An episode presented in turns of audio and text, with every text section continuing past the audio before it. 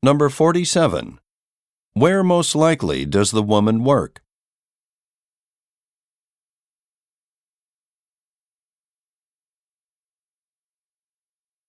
Number 48. How did the man learn about the business?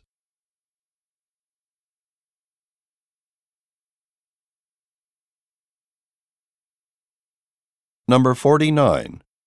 What does the woman mention?